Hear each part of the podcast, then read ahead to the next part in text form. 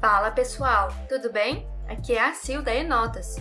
A gente começa agora mais um Tá nos Trends, o seu podcast para ficar por dentro das novidades que todo criador de conteúdo e empreendedor digital precisam saber. Toda sexta, você fica sabendo tudo que está rolando nas redes sociais, novidades no mundo do empreendedorismo e confere dicas de ferramentas para te ajudar a bombar o seu negócio. Vem comigo que hoje tem novidade do Telegram e do Snapchat. Então, sem mais delongas, Bora conferir as trends da semana.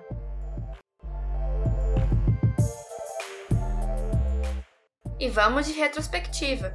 O Instagram e o Facebook lançaram recursos para as pessoas compartilharem com amigos e familiares seus momentos significativos de 2021.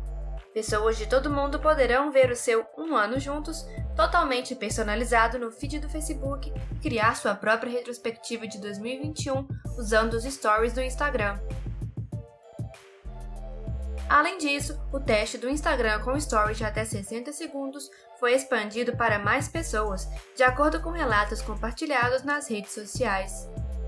A novidade parece estar circulando já há um mês e, basicamente, iguala aos stories com a duração máxima do Reels, estendida para 60 segundos em julho deste ano. Como esperado, ambos os formatos ficam cada vez mais parecidos, mas por questões aparentemente diferentes. A versão para desktop do Telegram recebeu um update para o Windows 10 e Windows 11 e chega agora a versão 3.3 com novidades para criadores. Este update dá aos criadores de conteúdo maior controle sobre seus canais e permite às pessoas ganharem dinheiro de forma mais fácil. Mas há outras novidades como a lista de alterações. Os criadores de conteúdo podem limitar as possibilidades de se guardar conteúdos multimídia tirar screenshots e reencaminhar mensagens.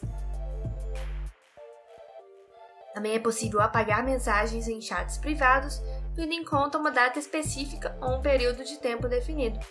Muito legal, né? Quem também está com novidade é o Snapchat. O Snap anunciou na última quarta a chegada do Story Studio, um programa criado especificamente para a edição de vídeos. A ferramenta deve entregar mais opções para os criadores de conteúdo produzirem seus vídeos na vertical, no tradicional formato de stories criado pelo Snapchat. Além dos cortes e filtros básicos, o Story Studio permitirá a edição de textos, músicas e recursos de realidade virtual.